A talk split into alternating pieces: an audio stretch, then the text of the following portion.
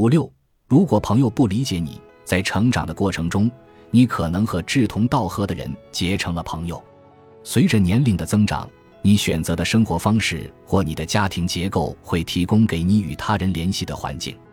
比如，一对有孩子的夫妻，可能他们结交的大部分朋友也有孩子。当然，有些朋友不仅和我们的长相、声音、行为相像，还和我们背景相似。正如我愈来愈发现的那样，我们和朋友之间存在很多相似之处，而且大都集中在心态以及理财方面。你可能发现，好友圈里的人基本和自己有着差不多的财务状况，但是你们的金钱观是个问题。是否你的朋友也拥有你曾经的消极金钱观呢？在你建立积极的金钱观时，你会发现自己的语言变了，做出的选择也变了。你很有可能打算做些改变，比如换个地方闲逛、购物，这些都是你心态演变的过程。你会开始寻找更好的自己，所以自然而然的，你为人处事的方式也会改变。你在升级自己的内部连接方式，在这个升级过程中，某些友谊可能就没那么好维系了。许多人没那么容易接受自己的朋友突然间发生了翻天覆地的变化。尤其是这个朋友原先还和自己有着相似的思维方式或生活方式，你改善生活所采取的措施，可能无意间会对某些朋友产生刺激，所以他们会发出反对或批判的声音。金钱是个感情色彩颇浓的东西，它的根基十分稳固，所以它能引起各种情绪。但是通常情况下，这些情绪反应都毫无意义。你的朋友可能也没有意识到自己在做些什么，他们可能会说类似的话：“我只是不忍心看你沮丧。”然而事实并非如此，相反，可能是他们自己感到沮丧。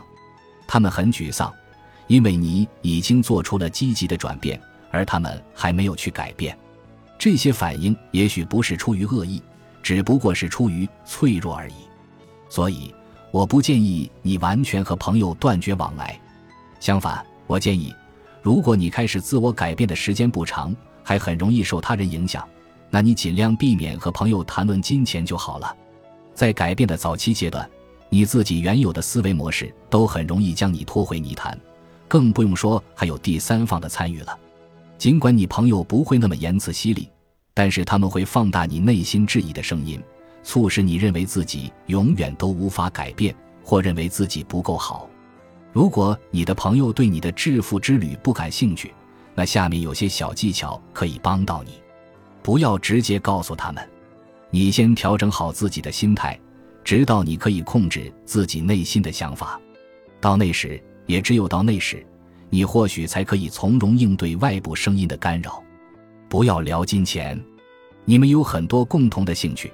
当然，其中很多兴趣也和金钱有关，但不是直接有关。什么不会引发你去评判，你就聊什么话题，就进行什么活动。你完全可以和一些朋友聊特定的话题，和另一些朋友聊金钱。即使是朋友用了消极语言，你也不要和以前一样用消极语言。如果话题的走向开始推动你使用消极语言，那就停止吧，换个话题。我知道有些建议看起来可行性不高，毕竟他们是你的朋友，他们可能会经常向你抱怨自己在金钱上做出的斗争。我知道实施上述建议很难，但是你自己都还在自我调整的过渡阶段，你不能总是为别人着想。如果你周围的人一直试图拖你回到消极金钱观的对话，你就不可能建立积极的金钱观。一旦你觉得自己在改变的路上走的时间够长，路程够远了，你当然可以重新和朋友聊金钱，给陷入经济问题的朋友提供爱与帮助。我现在经常这样做，因为我清醒地认识到以下两点：一，在金钱方面，我代表积极的支持力量，可以带来积极的影响，而不是进一步加深他们的受害者心理；二，我不会受他们的干扰。我不会因此质疑自己积极的金钱观，或又因此产生了消极金钱观。我会引导朋友聊聊可能对他们有帮助的事情，就像我刚开始旅程时做的那样。从而确保我们的话题朝着积极的方向前进。你的朋友可能还没有准备好踏上你走过的旅程，没关系。想想你自己花了多久时间才抵达终点的。每个人都是不同的个体，面临的问题自然也不同。有些人需要更长的时间。记住，你要努力对朋友产生积极的影响。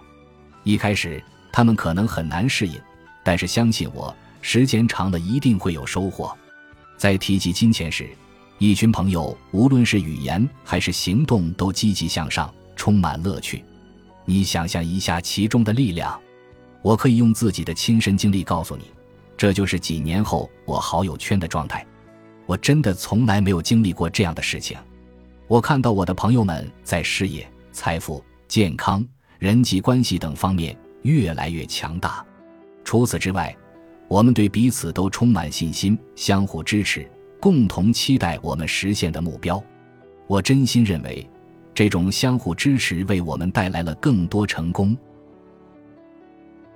本集播放完毕，感谢您的收听，喜欢请订阅加关注，主页有更多精彩内容。